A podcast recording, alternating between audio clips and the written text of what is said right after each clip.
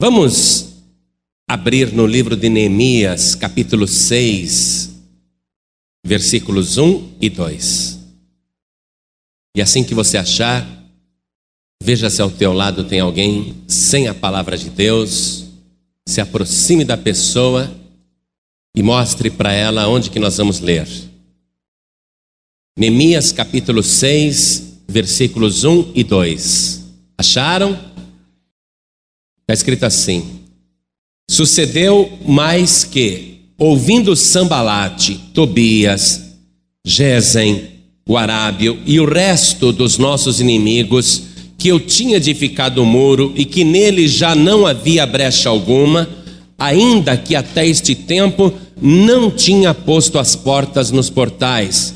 Sambalate e Gesem enviaram a dizer: Vem e congreguemo-nos juntamente nas aldeias no vale de Ono, porém intentavam fazer-me mal. Amém, igreja? Você crê na palavra de Deus? Quantos creem nesta palavra? Levantem as mãos. Hoje Deus tem uma palavra poderosa para a tua vida. Uma palavra de vitória. Uma palavra que vai te orientar com uma estratégia para você identificar o inimigo e para que você vença o inimigo, para que você tome posse da bênção completa.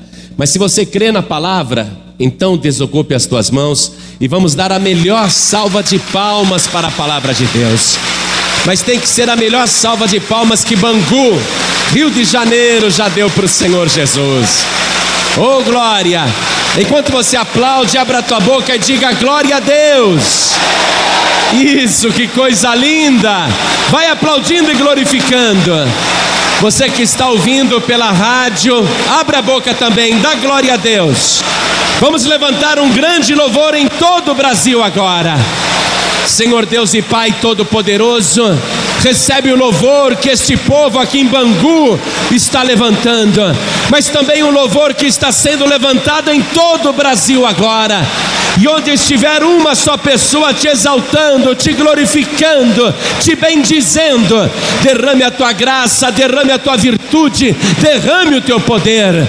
Pai querido, quem somos nós para pregar a tua palavra? Este povo não quer ouvir o homem, o homem não tem nada a dizer. Então vem o Senhor agora com teu espírito e tome a boca do pregador e fale com cada vida aqui presente, com cada pessoa que está ouvindo pela rádio e que a tua palavra vá e produza o resultado para o qual está sendo mandada. Em nome do Senhor Jesus, diga amém, Jesus. Glória a Deus. Quem tiver lugar pode sentar. Quem for ficar de pé, olhe para mim e se console, porque eu também vou ficar de pé. Você viu nesse versículo primeiro que aparecem os nomes de três homens: Sambalat, Tobias, Gesem. E o resto dos nossos inimigos. Neemias, desde que começou a reedificar os muros de Jerusalém, tem sofrido uma oposição violenta destes três homens que possuem um verdadeiro exército de inimigos que usam todas as estratégias para desanimar Neemias, para atemorizá-lo, para covardá-lo, para ele desistir. Agora, veja só, você pode relacionar estas três pessoas que combatem Neemias, você pode relacioná-las com a trindade do mal, que é Satanás, Lúcifer e Beuzebu. E todos os nossos inimigos aqui, ó, e o resto dos nossos inimigos, você pode relacionar com os demônios do inferno que sempre irão se opor cada vez que você for fazer alguma coisa de Deus na tua vida. Eles vão lutar usando todas as armas. E Neemias, um homem de fé, que vai conseguir bater um recorde de reconstrução das muralhas, dos muros de Jerusalém, ele vai nos ensinar como vencer essa oposição que o tempo todo Satanás levanta contra a gente. Então, vamos ver o que o inimigo fazia e o que Neemias reagia. Qual era a atitude de Neemias diante de cada um desses ataques? Primeiro, quando Neemias foi para Jerusalém, tendo cartas do rei Artaxerxes, quando Neemias foi para Jerusalém para reedificar o muro que estava derribado e que tinha várias fendas, quando Neemias foi para Jerusalém com o propósito não somente de reedificar o muro, mas também colocar as portas nos muros, este Sambalate, o Tobias, o Gesem e todos os inimigos tiveram uma primeira reação, que foi uma reação de desagrado. Veja comigo, aqui mesmo em Neemias capítulo 2, no versículo 10.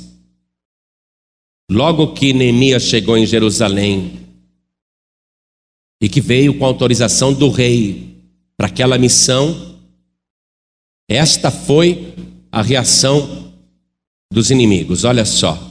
O que ouvindo Sambalate, o Oronita, e Tobias, o servo amonita, lhes desagradou com grande desagrado que alguém viesse a procurar o bem dos filhos de Israel. Primeira reação dos inimigos, e eu quero só mostrar para você que Sambalate, ele é o chefe principal dos samaritanos, que Tobias, ele é o chefe principal dos Amonitas, e esse Gesem aqui, ele é o chefe principal das tribos árabes. Quando esses três inimigos e todos os outros viram que Neemias estava ali, com uma ordem do rei para reedificar os muros e colocar as portas que tinham sido queimadas a fogo, a reação inicial foi de desagrado. Hum, mas justo agora Justo agora vem esse Neemias aqui. O pessoal já tinha abandonado essa obra. Os judeus que estavam aqui em Jerusalém já tinham desistido disso. Agora vem esse Neemias. Poxa! Ele ainda vem com autorização do rei. Justo agora. Poxa! Mas eles ficaram muito chateados. Foi uma reação de desagrado. Escute só, Neemias estava lá não por interesse próprio, porque ele, como copeiro do rei, estava muito bem lá na Pérsia. Mas ele veio para Jerusalém para buscar o bem dos filhos de Israel. Neemias não está ali por interesse próprio. Sabe, às vezes a gente chega num lugar e encontra o povo de Deus desanimado. Às vezes eu olho para as pessoas assim, Deus me deu o dom de discernir os espíritos, a pessoa não precisa me dizer nada, eu vejo as coisas. E quando uma pessoa então está abatida, ela pode estar sorrindo, mas eu vejo ela realmente como ela está. E quando eu chego e vejo esse tipo de coisa acontecendo, eu quero te dar esta palavra. Você que anda abatido, abatida, desanimado, desanimada, você que anda triste, pensando em desistir, pensando em parar, você que pensou até em abandonar tudo e não aparecer mais, ou deixar para lá, largar tudo, deixa a coisa acontecer, deixa a vida rolar e você perdeu o interesse ou está perdendo o interesse. Eu quero te dizer isto, eu vim aqui com uma ordem do Rei dos Reis e do Senhor dos Senhores. Vim em nome dele Sei que o inimigo não está satisfeito. Sei que Satanás, Lúcifer e Beuzebu não estão satisfeitos, mas eu vim em nome do Senhor para te animar e para te dizer: levanta-te, porque o Senhor não desistiu da tua vida. Deus ainda não desistiu desta obra na tua vida. O diabo pode ficar furioso. Poxa, eu vejo mesmo o inimigo em tudo, gente. Eu vejo a oposição que Satanás faz. Quando eu digo que eu vou em tal lugar pregar, é, a gente tem que cavar o poço com a unha, tem que cavar a terra com a mão. É uma dificuldade tremenda. Sempre, sempre, para chegar em qualquer lugar onde a gente vai levar a bênção de Deus, tem uma oposição tremenda.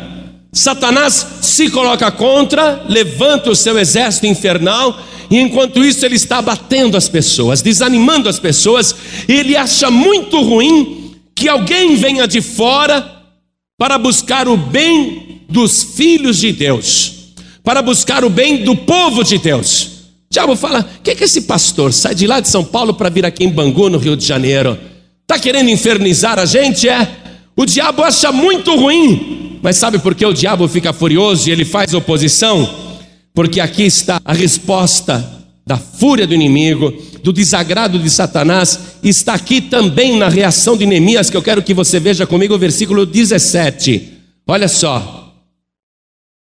Neemias disse assim para os homens de Jerusalém: Bem vedes vós a miséria em que estamos, que Jerusalém está assolada, e que as suas portas têm sido queimadas.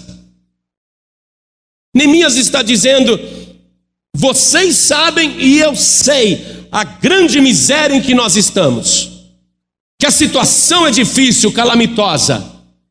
Mas olha aqui, ó, ó a palavra que Neemias trouxe e olha a palavra que Deus está trazendo para você através da minha boca. Versículo 17, final. Vinde, pois, e reedifiquemos o muro de Jerusalém, e reedifiquemos, e não estejamos mais em opróbrio. Então lhes declarei como a mão do meu Deus me fora favorável, como também as palavras do rei que ele me tinha dito. Então disseram: Levantemo-nos e edifiquemos, e esforçaram as suas mãos para o bem. Eu quero te garantir isso.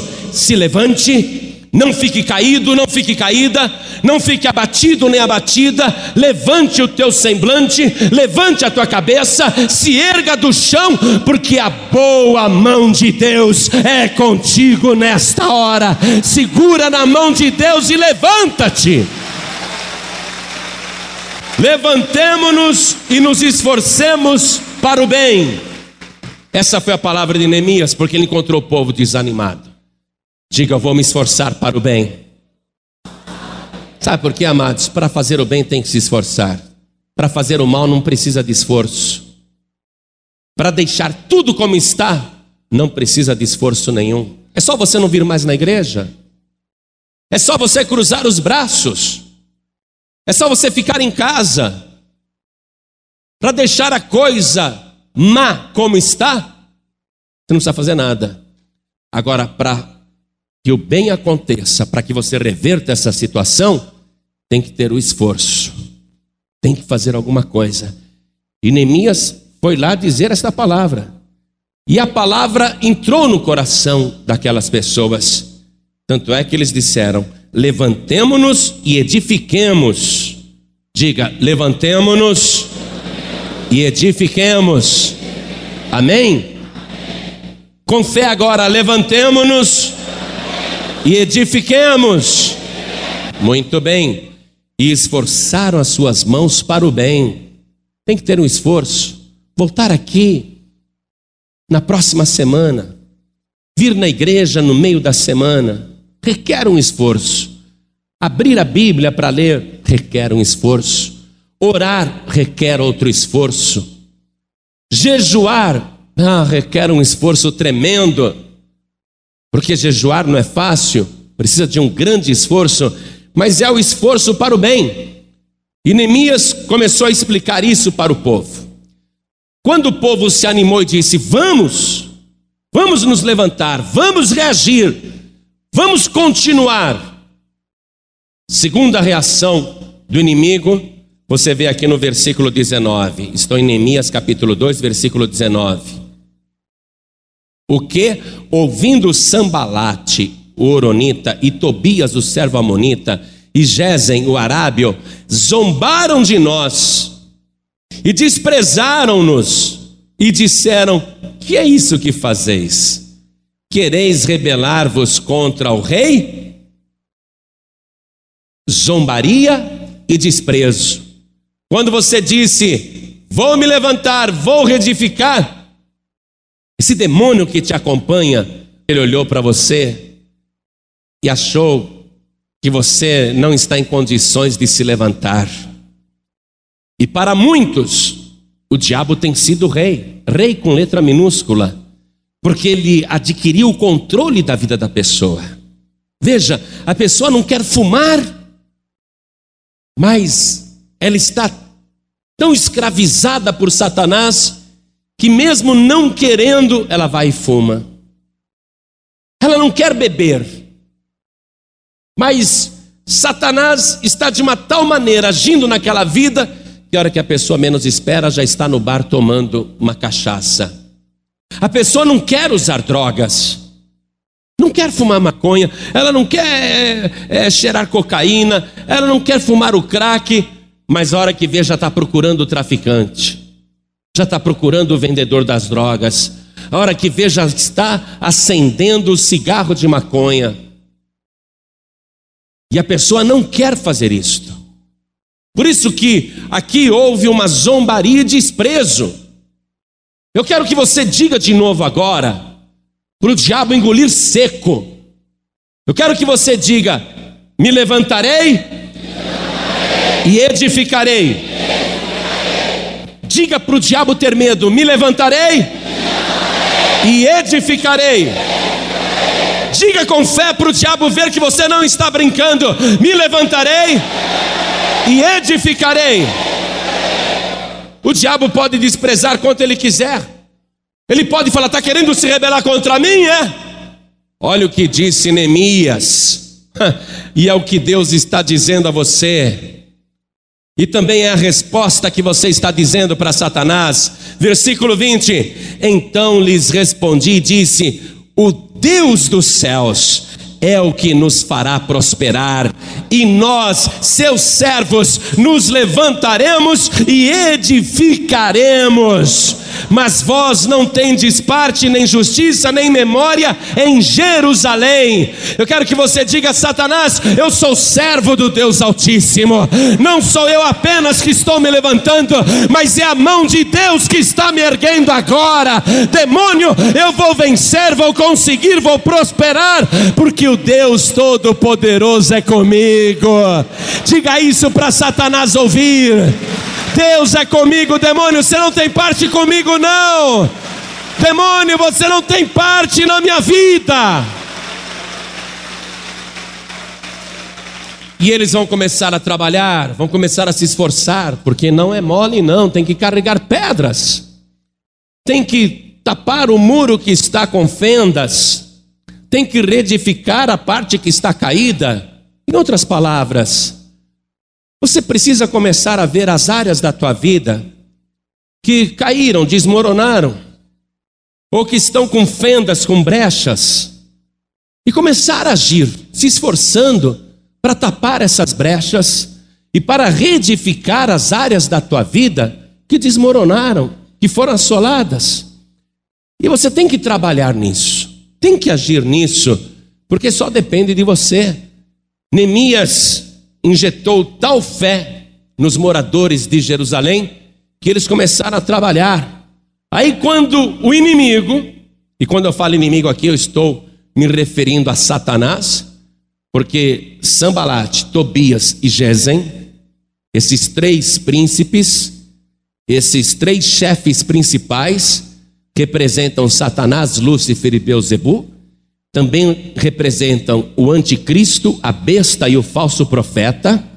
Esses três chefes principais, quando viram a atividade dos moradores de Jerusalém em reedificar, em levantar as partes que estavam caídas e desmoronadas, olha só, capítulo 4, versículo 1. E sucedeu que, ouvindo Sambalate que edificávamos o muro, ardeu em ira e se indignou muito e escarneceu dos judeus. Ora, se ele está escarnecendo, zombando, por que, que está ardendo em ira? E por que, que ele está tão indignado?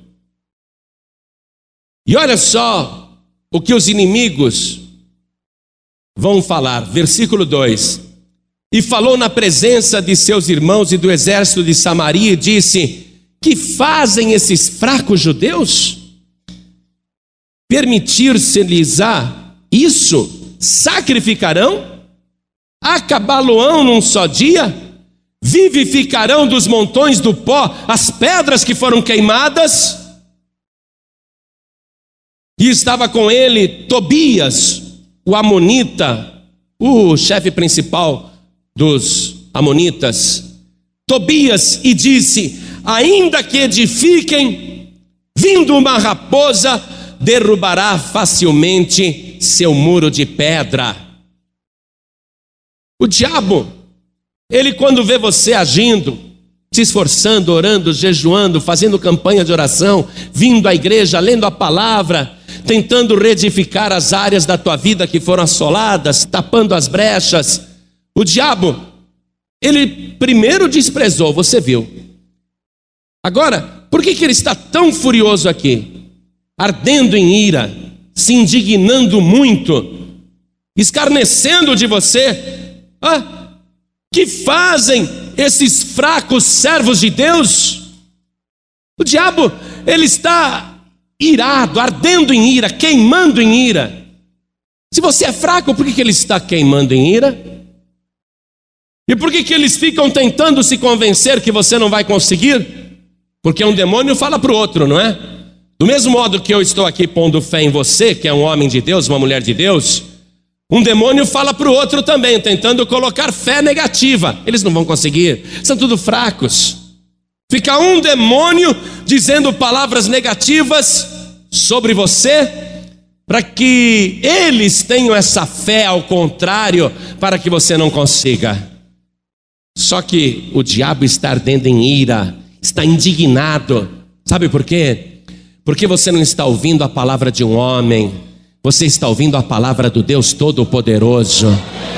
E quando você começa a ouvir esta palavra e começa a crer, você não está edificando a tua casa sobre areia, e sim sobre a rocha.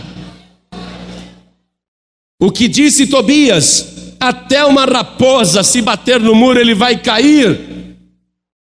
Só que o diabo, ele sabe que você não está edificando em qualquer pedra, em qualquer lugar, está edificando sobre Cristo e sobre a Sua poderosa palavra.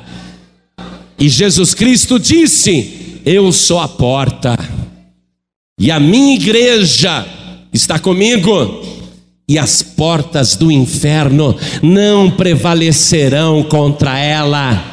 Você é a igreja do Deus vivo.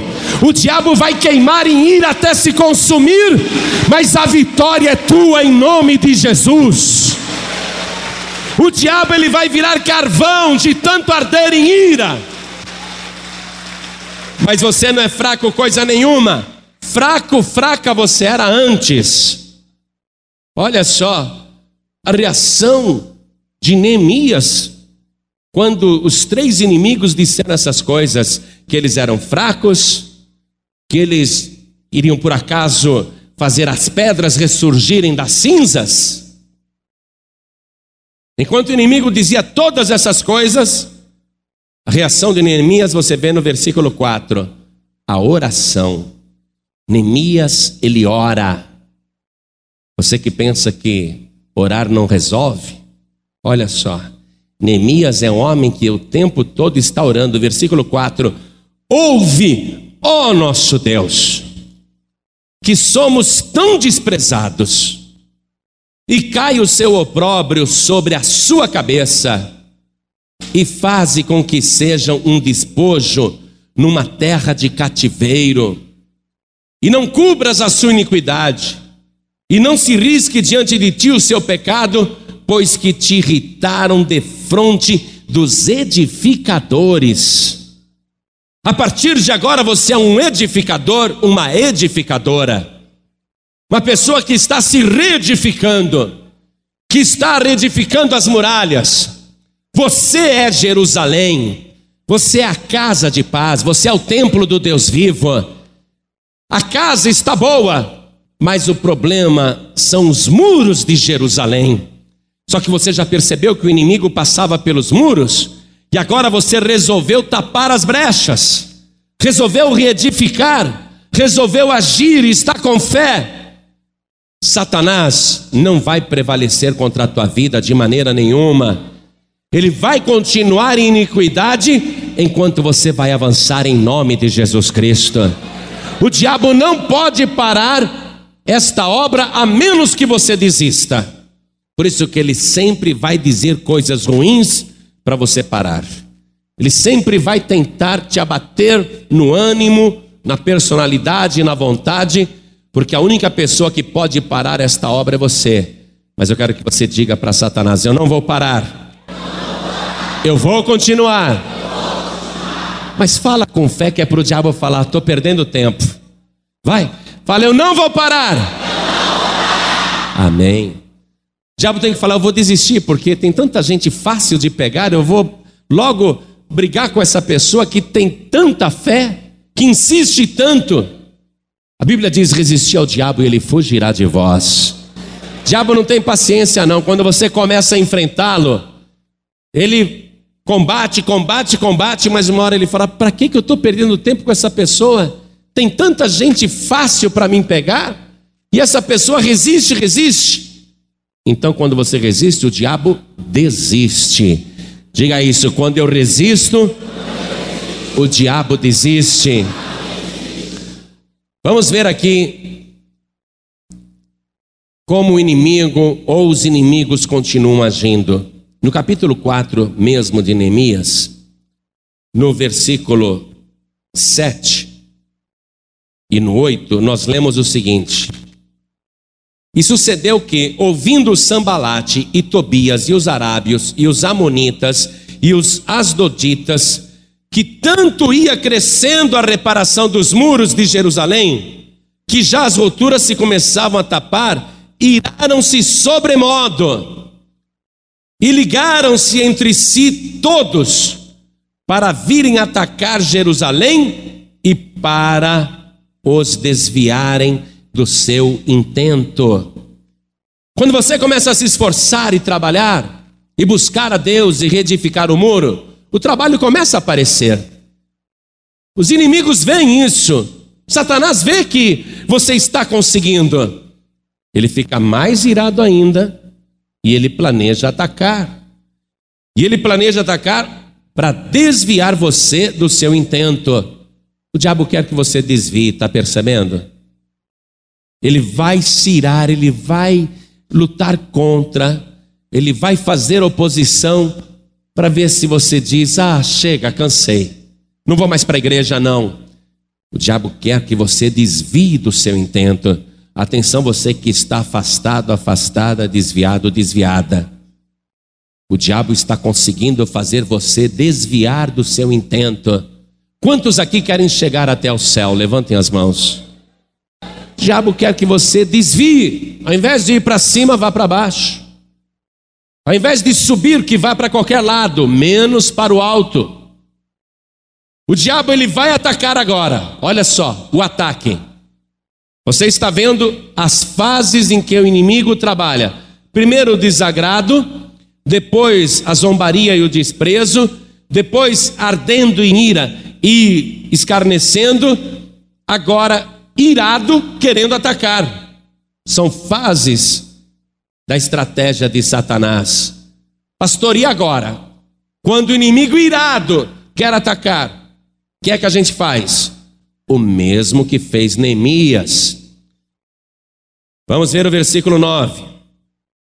Porém, nós oramos ao nosso Deus e pusemos uma guarda contra eles de dia e de noite por causa deles. Primeiro, orar a Deus. O diabo está atacando. Agora ele não está apenas irado, furioso. Agora ele está atacando. Você está vendo o inimigo atacar. Qual é a nossa arma? A oração. E nesta arma de oração, Nós temos que colocar um guarda. Foi o que Neemias fez. Pusemos uma guarda contra eles. Amados, não adianta você querer colocar contra o inferno patuás e amuletos para espantar o demônio. Pessoa coloca um objeto ali, uma carranca, por exemplo, uma carranca no quintal, uma carranca no terraço de casa, ou então pega uma imagem e põe num nicho dentro do terraço de casa e enche a casa de crucifixo para tudo quanto é lado. E ela começa a colocar proteções. Tem gente que coloca ferradura, trevos, pé de coelho, coloca um elefante com o traseiro para a rua, coloca galinho de arruda para tirar mal olhado e vai botando tanta coisa dentro de casa. Pega a Bíblia e abre no Salmo 91 e vai dormir morrendo de medo. Por quê? Se fez tudo isso, por que, que está com o cabelo em pé? Por que, que escuta um barulho na cozinha e não tem nenhum parente teu lá e você fica com os pelos dos braços todos em pés? Por quê? Por que isto? Porque você não colocou guarda nenhum. Você colocou um monte de superstição, crendice que o diabo não respeita. Você pode colocar a imagem de um preto velho sentado lá no terraço, lá na varanda, achando que vai proteger a tua casa, a tua família. Mas o diabo vai rir muito da carranca, vai cumprimentar o preto velho, vai dizer tarde, noite, vai entrar o diabo vai rir do teu galinho de arruda, do teu trevo, do teu pé de coelho, da tua ferradura, dos teus santinhos e padroeiros, vai morrer de rir do teu elefante, do teu Buda, mas se você, ao invés de colocar tudo isso, colocar um só guarda na tua vida, eu garanto que você vai estar debaixo da maior proteção que existe no universo. E o único guarda que o diabo respeita é Jesus Cristo, Filho de Deus.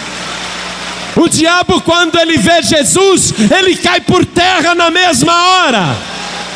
O inimigo sabe que não pode atacar quem está coberto pelo sangue do Cordeiro. Aí o diabo respeita. Orou e pediu um guarda. Veja como tem que ser Jesus, ó. Um guarda de dia e de noite. Só ele pode te guardar de dia e de noite. Ninguém mais te protege dessa maneira. Você pode estar dormindo na tua cama, e ali naquela casa, antes de você morar, foi um terreiro de macumba. E aquela casa está assim de espíritos maus, ó. Aí você está lá dormindo naquele lugar, um verdadeiro ninho de serpentes quando você entrou na casa, os demônios já estavam ali. Já teve pessoas que foram internadas como loucas por causa disso, de tanto ouvir vozes, barulhos, enxergar vultos, ver pessoas, ter pesadelos. E é no mundo todo isso. Um homem na Coreia estava dentro do refeitório de uma igreja onde só tinha crianças, e uma voz disse para ele: Se você quer se salvar, mate todo mundo. E ele pegou aquela faca na mesa do refeitório e saiu esfaqueando crianças de 5, 6 anos. Esfaqueou um monte de crianças. Dez crianças, crianças correram tudo para debaixo da mesa. Quando dominaram o homem, ele diz: Faz tempo que eu estou ouvindo vozes. Antes eu ouvia só dormindo, mas agora estou ouvindo essas vozes também acordado. E a voz me falou que se eu quisesse me salvar, eu tinha que matar o máximo de pessoas. Aí eu saí esfaqueando as crianças. Olha só. Às vezes você está na tua casa e tem demônios agindo ali, demônios querendo falar no teu ouvido dizendo: mate todo mundo e se mate também. Acabe com isso. O diabo quer te ver na sepultura. Mas se você colocar o guarda Jesus Cristo na tua vida, o diabo vai ter que mudar de casa, porque naquela casa vai estar o Espírito Santo de Deus. O diabo vai ter que procurar outro domicílio, porque você vai estar debaixo da proteção do guarda de Israel.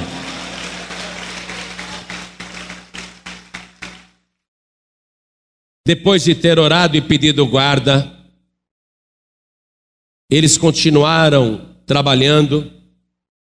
Aí o inimigo vem com a próxima estratégia, a quinta estratégia. Ele vai se infiltrar no meio do povo de Deus.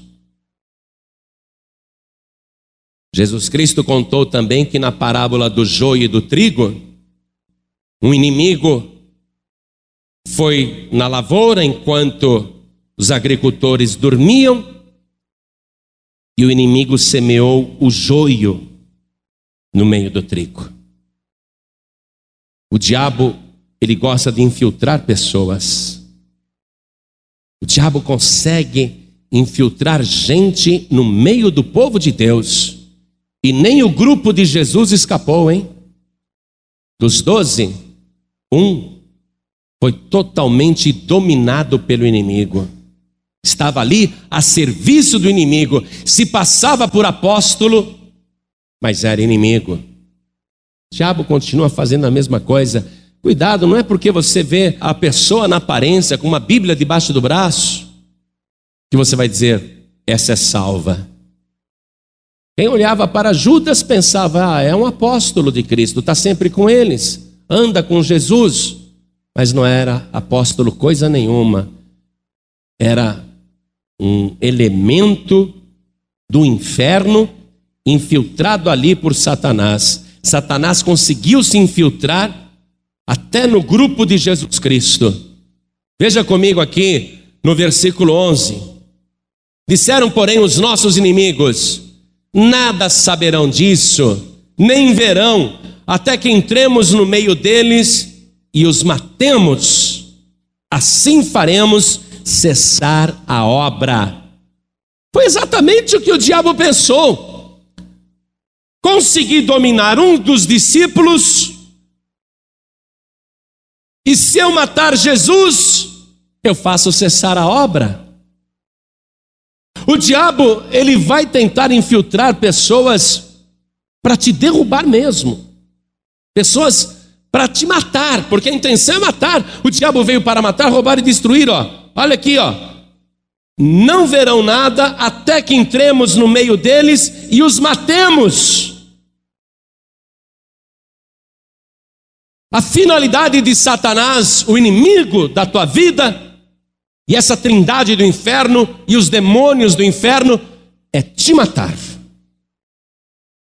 Por isso que você precisa ouvir a palavra de Deus e ver como é que se reage nessa hora. O que fazer nesta hora? Porque o inimigo, ele está querendo matar, sem que você perceba. Um golpe que virá num momento que você não imagina. O diabo não é louco de pegar uma faca ou um revólver para tentar te destruir. Ele vai te destruir de outra maneira, com mais sutileza. Ele vai tentar fazer você se escandalizar. Ele vai tentar fazer você se entristecer. Ele vai tentar fazer você se decepcionar, para que você morra na fé, para que você desista, para que você vá embora. Ele vai tentar te matar sem que você perceba e usando pessoas infiltradas no meio do povo de Deus. Essa estratégia do diabo é manjada, mas funciona muito. É um recurso que Satanás usa e continua usando. Pastor, o que, que eu faço? Você tem que ter uma palavra de fé. Veja comigo o versículo 14. E olhei, e levantei-me, e disse aos nobres, e aos magistrados, e ao resto do povo: Não os temais, lembrai-vos do Senhor, grande e terrível, e pelejai pelos vossos irmãos, vossos filhos, vossas mulheres e vossas casas. Não tenha medo, não tenha medo. Lembre-se do Senhor grande e terrível. Por que, que ele é grande? Porque ele é terrível? Porque o diabo achou que ele estava morto achou que ele estava liquidado, mas no terceiro dia, no domingo, aquilo foi terrível para o inferno. Ele se levantou da sepultura pelo poder de Deus e venceu a morte, venceu o inferno. Não tenha medo, lembre-se do Senhor grande e terrível que está com você. Palavra de fé.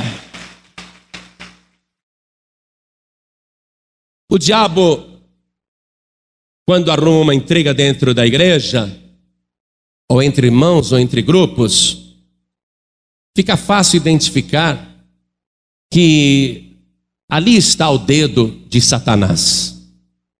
Então ele procura agir de uma maneira um pouquinho mais sutil ainda, um pouco mais sutil, porque na infiltração você sabe quem é de Deus e quem não é. Jesus olhava para Judas e falava: Um de vós é um demônio, um de vós é o diabo. Dá para ver, dá para se precaver. Mas o diabo, ele vai propor falsa amizade. Capítulo 6, que foi o versículo que nós lemos. Versículo 1 e 2. Sucedeu mais que, ouvindo Sambalate, Tobias, Gesem, o Arábio e o resto dos nossos inimigos, que eu tinha edificado o muro e que nele já não havia brecha alguma, ainda que até esse tempo não tinha posto as portas nos portais. Passe um traço aí de baixo, onde aparece que você já edificou o muro e que nele não havia brecha alguma. Passa um traço aí. Olha só, o muro já está edificado e já não tem mais brecha. Por aquelas brechas o inimigo não entra mais. Por aquelas brechas do passado, o ladrão não entra mais. Você já tapou as brechas, já reedificou o muro. Olha só, só que ainda, até este tempo, até este tempo, não tinha posto as portas nos portais. Os muros estavam prontos, não tinha mais nenhuma fenda, nenhuma brecha, mas ainda não tinha sido posto ou postas as portas nos portais. O que isso quer dizer? E eu quero liberar esta palavra profética para a tua vida. A palavra de Deus está tapando as brechas, você está identificando as fendas e está tapando o muro e reedificando as áreas da tua vida que foram assoladas. Mas ainda falta colocar as portas. Isso quer dizer o quê? Que você está quase com a bênção nas tuas mãos. Falta muito pouquinho. Mas a correção aqui, ó, a correção não é colocar as portas, porque não existem várias portas, só existe uma porta. Jesus disse: Eu sou a porta. Só falta você colocar Jesus, a porta, na tua vida.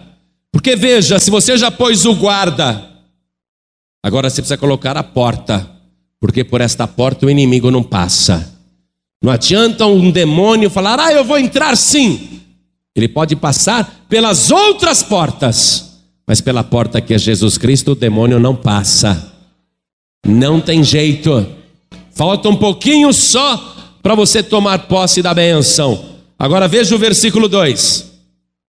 Sambalate e Gesem enviaram a dizer: Vem e congreguemo-nos juntamente nas aldeias no vale de Ono Vamos ficar de bem. Vamos congregar. Vamos ficar juntos. Neemias, aqui é o Sambalate, o Tobias e o Gesem.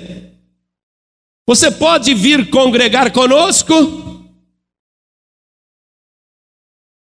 E Neemias percebeu que havia uma má intenção por detrás daquilo, que aquilo não era sincero. Sabe, amados, o inimigo, ele sempre vai trabalhar de uma maneira que ele faça você pensar que há trégua, que há paz, está tudo bem, mas ele tem uma intenção por detrás disso. Você não pode acreditar, como Neemias não acreditou.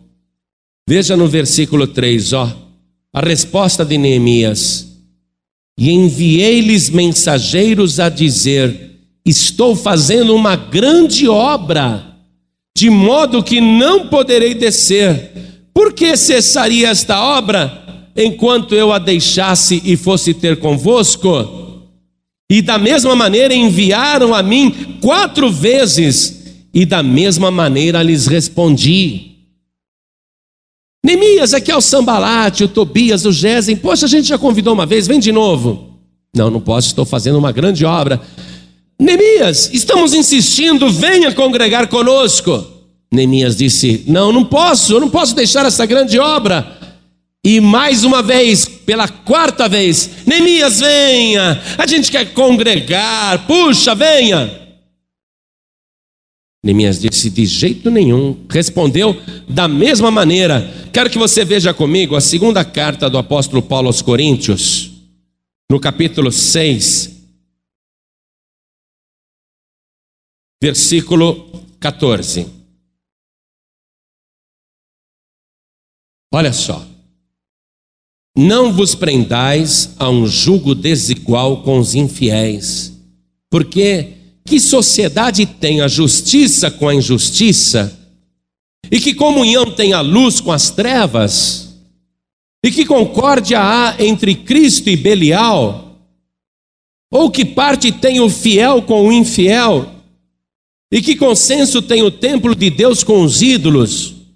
Porque vós sois o templo do Deus vivente, como Deus disse: Neles habitarei, entre eles andarei, e eu serei o seu Deus, e eles serão meu povo.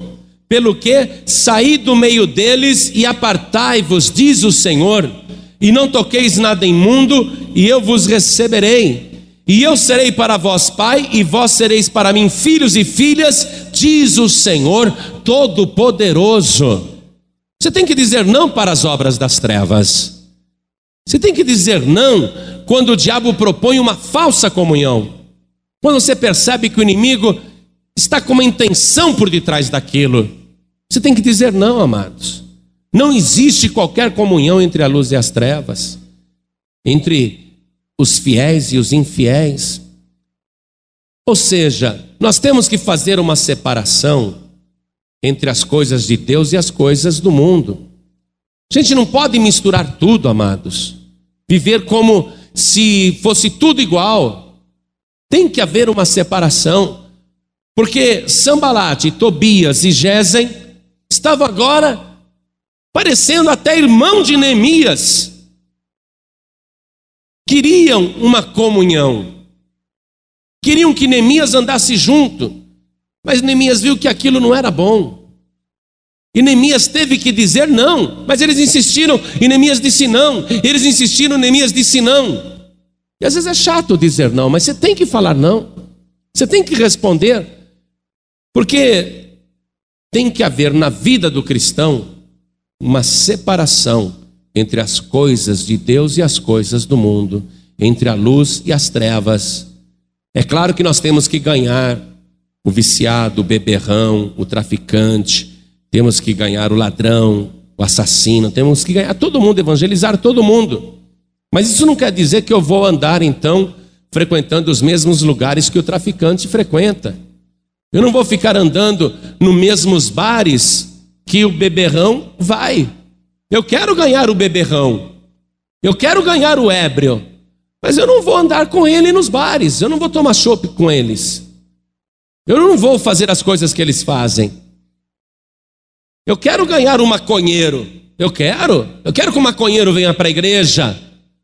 Mas eu não vou ficar andando com o maconheiro nos becos que ele vai.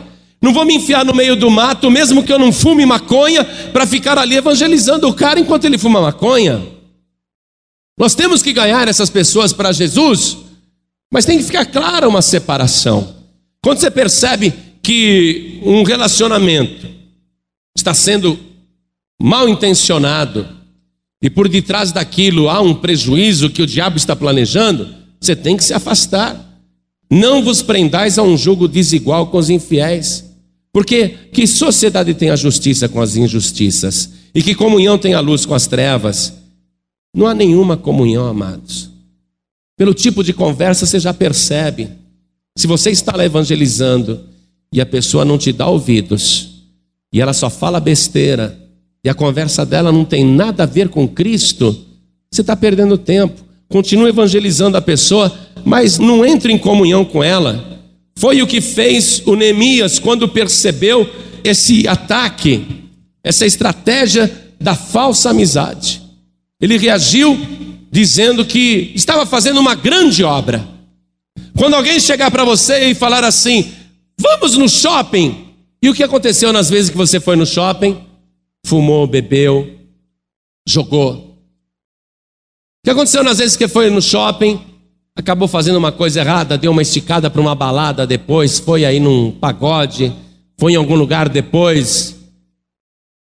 Começou tudo por algo inocente, mas depois acabou desembocando numa coisa ruim que foi uma cilada do diabo para você. Olha só. Sambalate convidou Neemias e Neemias falou: Eu não posso, eu estou fazendo uma grande obra. Quando alguém falar para você, vamos no baile, ou vamos na porta do baile, ou vamos comigo até o bar, ou vamos fumar um cigarro só, um só não faz mal. Ah, tomar um traguinho só não faz mal. Uma cheiradinha só não faz mal. Quando ele propor esse tipo de coisa para você, diga não, em nome de Jesus. Diga não com coragem. E diga para a pessoa: não posso. Hoje eu tenho que ir para a igreja, eu tenho que ir para a casa do meu Deus. Estou fazendo uma grande obra. Eu não posso deixar a casa do Senhor para ir com você nesse negócio. Muito bem. A sétima estratégia, então, dos inimigos de Neemias e teus inimigos também, consiste em inventar coisas a seu respeito. Versículo 5. Estou no capítulo 6, versículo 5. Então Sambalate, da mesma maneira, pela quinta vez, me enviou o seu moço com uma carta aberta na sua mão e na qual estava escrito: Entre a gente se ouviu e Gesem diz que tu e os judeus intentais revoltar-vos pelo que edificais o muro e que tu te farás rei deles, segundo estas palavras, e que puseste profetas para pregarem de ti em Jerusalém, dizendo: Este é rei em Judá. Ora, o rei o ouvirá, segundo estas palavras. Vem, pois, agora e consultemo-nos juntamente. Neemias, estão falando isso de você. Mandou por carta. Versículo 8: Porém, eu enviei a dizer-lhe: de tudo o que dizes, coisa nenhuma sucedeu, mas tu do teu coração o inventas. Desminta. Você está vendo que estão inventando coisas? Conteste.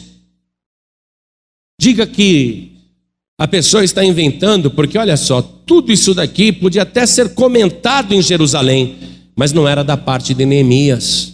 Neemias estava com a sua consciência tranquila. Se você está com a tua consciência tranquila, não fique aceitando a acusação do inimigo. Versículo 9. Porque todos eles nos procuravam atemorizar, dizendo: As suas mãos largarão a obra e não se efetuará. Qual é o objetivo de tudo isso? De colocar medo e fazer você desanimar para que a obra não se realize. Quando tudo isso está acontecendo, a estratégia de Neemias e a nossa estratégia, olha aqui o final do versículo 9: oração, amados, oração. Agora, pois, ó Deus, esforça as minhas mãos. Oração curtinha, mas diante de toda aquela trama, aquela trama sórdida, que era para fazer Neemias e os demais desanimarem, ele fez uma oração a Deus. Agora, pois, ó Deus, esforça as minhas mãos. Erga as tuas mãos para os céus assim. Vamos fazer esta oração curtinha de Neemias. Mas eu quero que você diga com fé. Vamos lá. Agora, pois, ó Deus, esforça as minhas mãos. Esforça as minhas mãos. Em nome de Jesus. Amém. Então esforça as tuas mãos para aplaudir o Senhor. Oh glória, tome posse. Deus está ouvindo a tua oração. A estratégia do inimigo não vai funcionar na tua vida. Olha só, amados, nós vamos ver uma coisa aqui, que é a nona estratégia do inimigo, que envolve até suborno, coisa terrível. Veja no versículo 10, está escrito assim: E eu, Neemias, entrando em casa de Semaías, filho de Delaías, o filho de Metabel, que estava encerrado, disse ele: Vamos juntamente à casa de Deus, ao meio do templo, e fechemos as portas do templo, porque virão matar-te. Sim, de noite virão matar-te. Esse Semaías aqui, ó, dizendo isso para Neemias. Vamos sair da minha casa e vamos nos trancar lá no templo, no meio do templo. Ou seja, no lugar santo dos santos. Os inimigos subornaram esse Semaías para ele arrastar Neemias até um lugar altamente sagrado no templo, onde se a pessoa tiver um só pecado, morre. Estão tentando agora matar Neemias desta maneira. Versículo 11: Porém eu disse: Um homem como eu fugiria, porque estão querendo me matar, eu vou fugir? E quem há como eu que entre no templo e viva? De maneira nenhuma entrarei. O que, que Neemias está reconhecendo? Que ele é pecador. Ele é um homem extremamente usado por Deus aqui. Está fazendo um trabalho que ninguém faz, mas ele reconhece que ele não tem santidade suficiente para entrar naquele lugar super santo, porque ele diz: um homem como eu entraria ali e viveria? Não, eu morreria, eu não posso entrar ali. Ou seja, ele não está dizendo eu sou santo, eu sou bom, eu sou melhor que os outros, por isso que o meu trabalho é abençoado. Ele está dizendo eu sou um pecador, eu não posso entrar ali, porque aí eu poderia continuar vivo, de maneira nenhuma entrarei. Temor de Deus, amados. Olha só, temor de Deus. Versículo 12: E conheci que eis que não era Deus quem o enviara, que aquele Semaías não estava falando por Deus. Mas essa profecia falou contra mim, porquanto Tobias e Sambalate o subornaram. Semaías está se passando por irmão de Neemias, dizendo: Olha, eu orei, eu estou sabendo que vão querer te matar, vamos nos trancar lá no meio do templo. E o Neemias não acredita nisso, não. E ele vê depois que aquele Semaías estava a serviço de Sambalate e Tobias, que o tinham subornado. Versículo 13: Para isso subornaram, para me atemorizar e para que eu assim fizesse e pecasse para que tivessem alguma causa a fim de me infamarem e assim me vituperarem. Eles queriam que Neemias ficasse com medo de morrer e se trancasse lá no templo. Amados, no templo a gente vai para louvar a Deus, para glorificar o Senhor, para ouvir a Sua palavra, mas nós não podemos ficar também o tempo todo só no templo. Nós temos que cuidar das coisas, da família, do trabalho, da vida. Neemias estava fazendo o trabalho de reedificação do muro. Ficar trancado no meio do templo significava se mobilizar. É como alguém que diz: Ah, Jesus está voltando, então não vou mais estudar.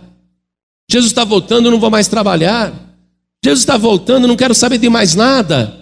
O diabo quer mesmo que você fique imobilizado. Porque quando você fica imobilizado, a obra para. Não adianta ficar só no meio do templo. Neemias entendeu isso, que ele tinha que trabalhar. Agora, veja só. Essas cartas que eles vão continuar mandando para atemorizar Neemias, tem hora que eles elogiam, tem hora que eles falam mal e colocam coisas venenosas no meio. Eu quero que você veja o versículo 19. Também as suas bondades contavam perante mim, e as minhas palavras lhe levavam a ele. Portanto, Tobias escrevia cartas para me atemorizar. Cartas e mais cartas. A ideia continua sendo atemorizar, porque a pessoa com medo fica imobilizada. Versículo 14. Novamente a oração. Veja que Neemias vai orar. Quando você estiver enfrentando calúnias e difamações, fofocas, mexericos, ore.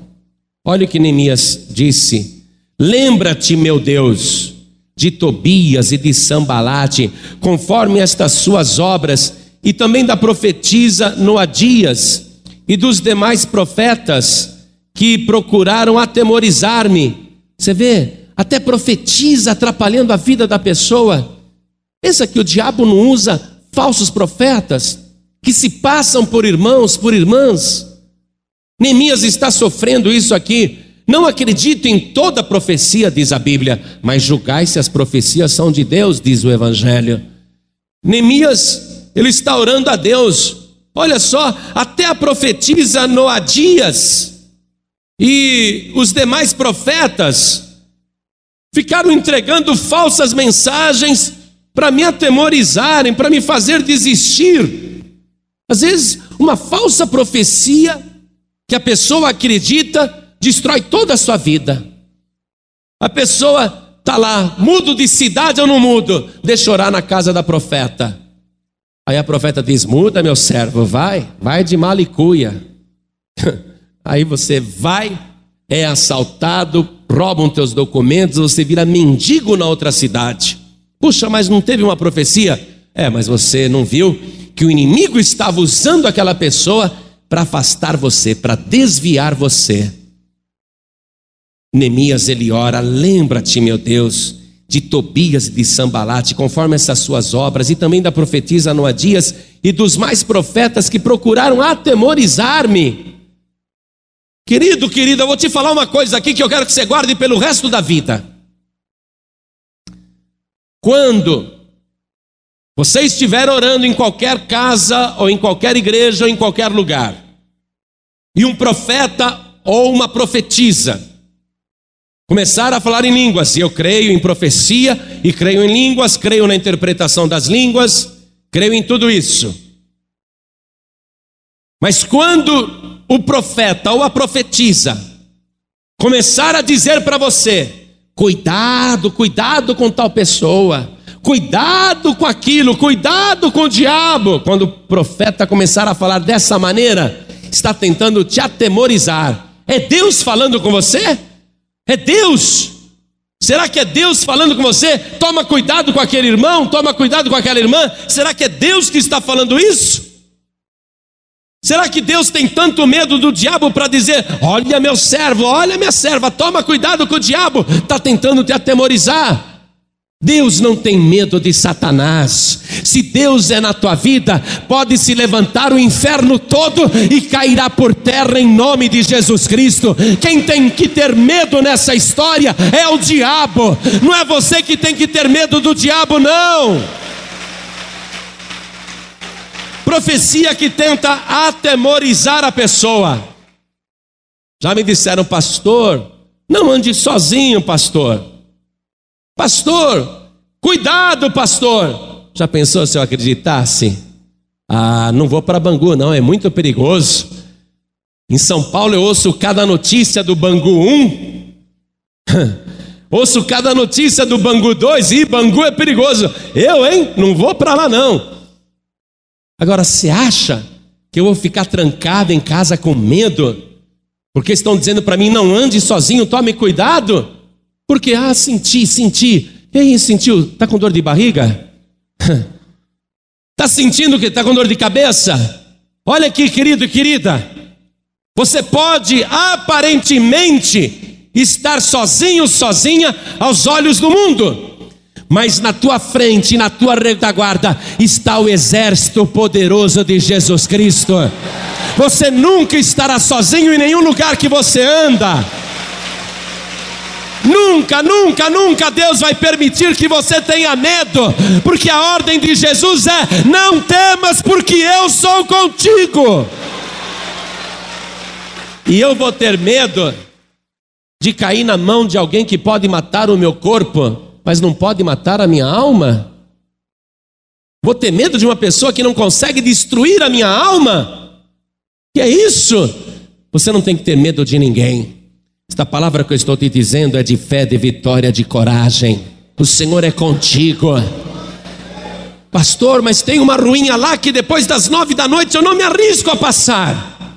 É, o diabo conseguiu te atemorizar. Por isso que você está apavorado, apavorada. Pastor, olha, não termina o culto tarde não, porque eu tenho medo. É, o diabo conseguiu colocar medo em você, para que você desvie, para que você não ouça a palavra.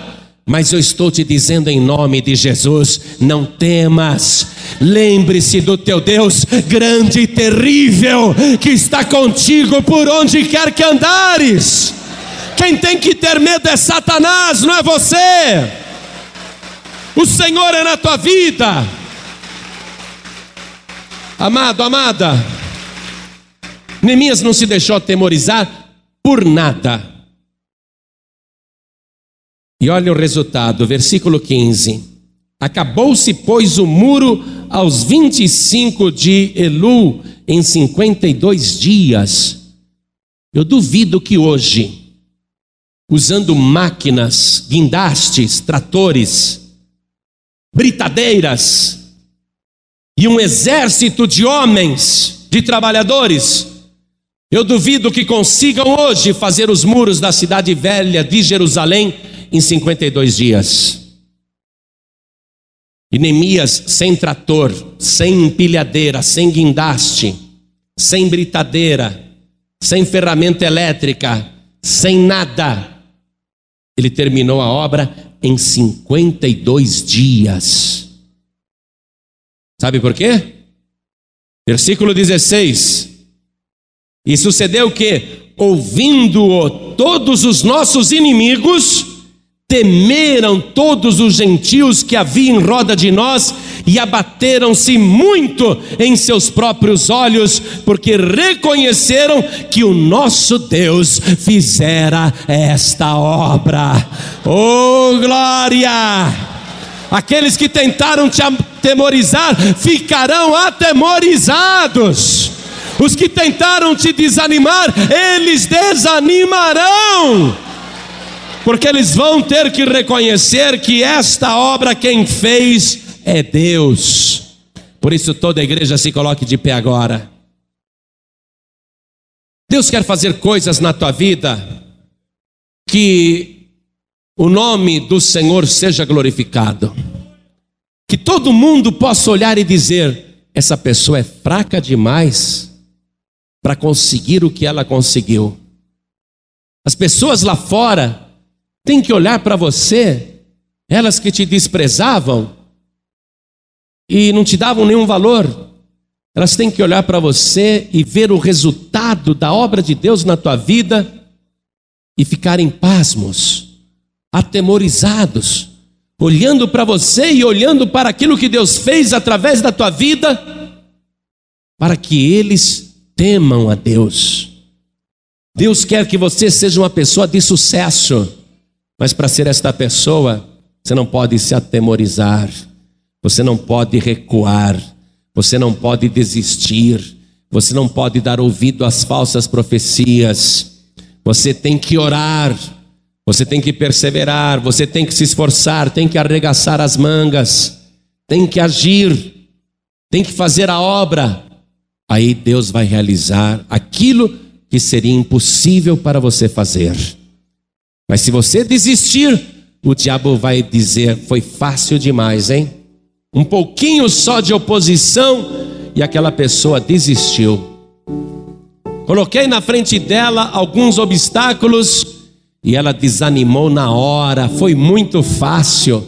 O diabo não pode olhar para você e dizer: ah lá, já desviou, foi fácil demais. Quem tem que desviar de você é Satanás. Não é você desviar da igreja. O diabo tem que desviar de você. O diabo tem que falar: essa pessoa é casca grossa. Não adianta querer desanimá-la. Ela está sempre crendo, confiando, orando, buscando, se esforçando. é perda de tempo insistir contra esta pessoa. Tem que ser uma pessoa perseverante. Primeira coisa que você tem que fazer: orar a Deus e pedir o guarda de Israel na tua vida, aquele que não dorme, Jesus. Recebê-lo como teu único, suficiente, exclusivo e eterno Salvador. Arrumar o muro, tapar as brechas, as fendas e colocar uma só porta, a porta que é Jesus, a porta que não pode ser queimada a fogo Neemias, quando foi para Jerusalém, todas as portas tinham sido queimadas a fogo, porque não eram portas de verdade, eram portas fracas. Mas Jesus Cristo, a porta, o fogo do inferno não prevalece contra ele. Por ali o diabo não passa, pode ter certeza.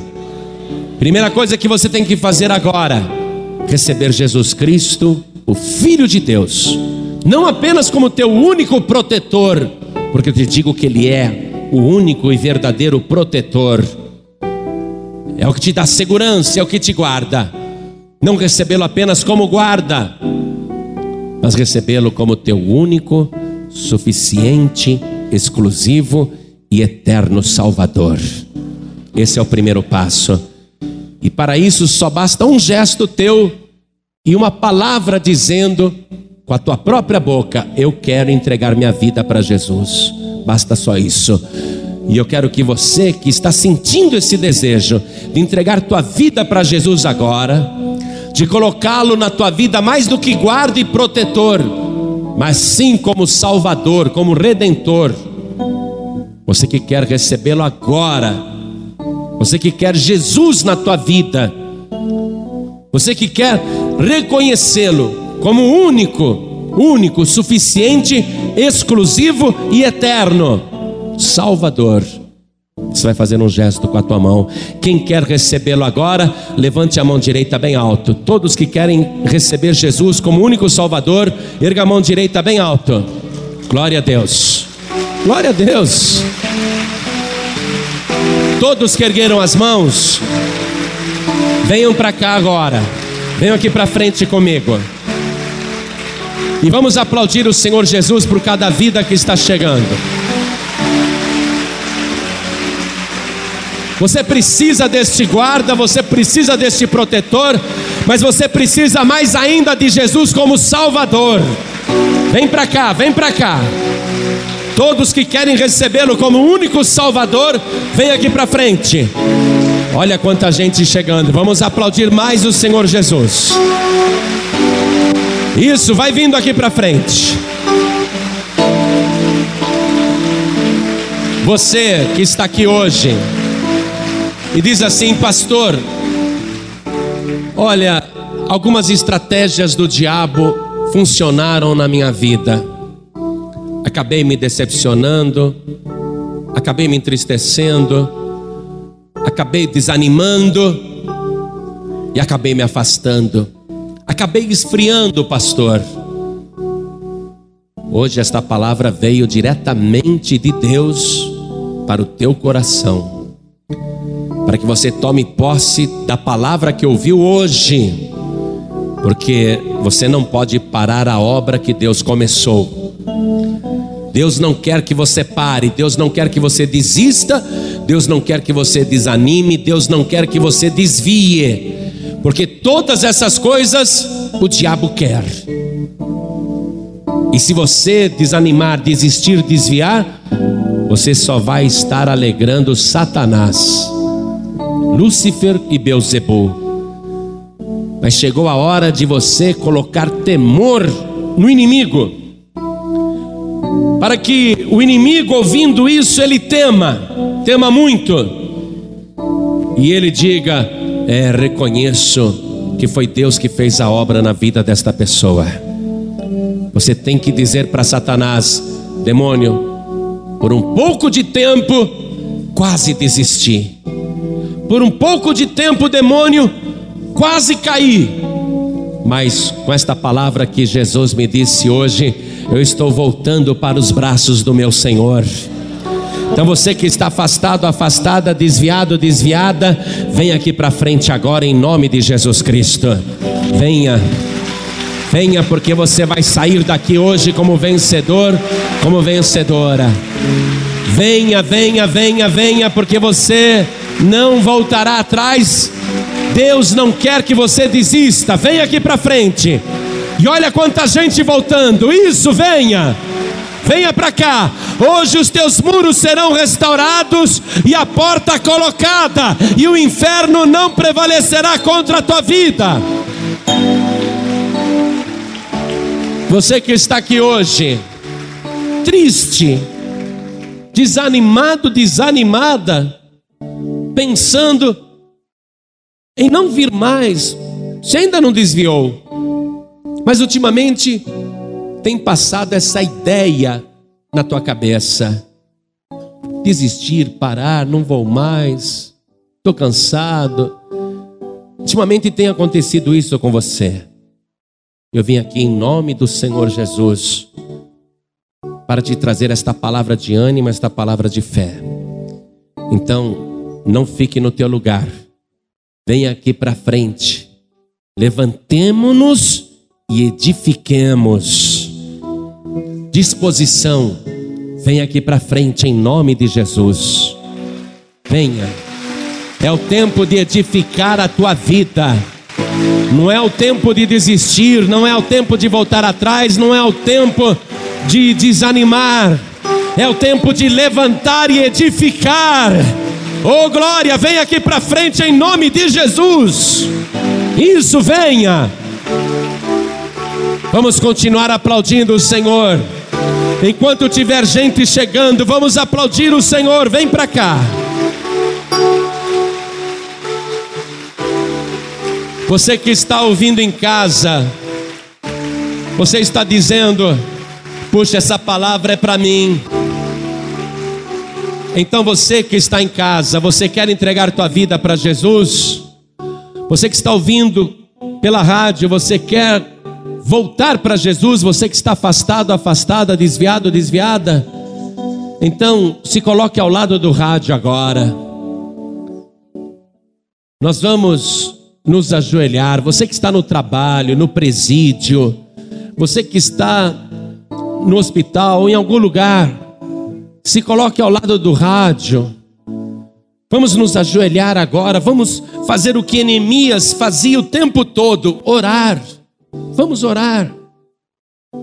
Dobre o teu joelho comigo aqui na frente. Você que está em casa ou em qualquer lugar, dobre o teu joelho ao lado do rádio. Quem está dirigindo e não tem como parar, coloque a mão direita sobre o coração. Você que está querendo se entregar para Jesus, se reconciliar com Ele. Você que está querendo se animar, receber poder de Deus para edificar. Ore assim comigo, meu Deus e meu Pai. Eu ouvi a tua palavra eu preciso muito do ânimo do teu Espírito Santo. Eu preciso muito do ânimo da tua palavra. Eu não posso desistir. Eu não posso desanimar. Eu não posso voltar atrás. Vem, Senhor, com teu espírito sobre a minha vida e me levanta para que eu edifique. Eu te peço, meu Pai perdoe agora os meus pecados, apague agora as minhas transgressões. Neemias reconhecia que não era perfeito, como eu também não sou, mas eu creio naquele único que é perfeito, o guarda de Israel, aquele que não dorme, aquele que não vacila, aquele que não descansa, eu creio em Jesus Cristo, não apenas como meu protetor, mas principalmente como meu único, suficiente, exclusivo e eterno Salvador. Pai querido, escreve o meu nome, confirma o meu nome no livro da vida e me dê agora poder do céu. Vem, Senhor, com a tua virtude, Vem com teu espírito, habite em mim, me levante, Senhor, pelo teu poder e retire de mim tudo que não te agrada. Pai querido, eu não vou desanimar, eu não vou desistir, eu não vou voltar atrás. Me ajude, meu Pai, a prosseguir até o fim da minha jornada, em nome de Jesus. Assim seja feito. Amém, Senhor. Você acabou de receber as boas novas do Evangelho através de João Ribe Palharim. Um oferecimento dos pregadores do telhado. Participe da reunião de Paz e Vida. Para informações, acesse pazevida.org.br. Paz e Vida, lugar de gente feliz e ungida.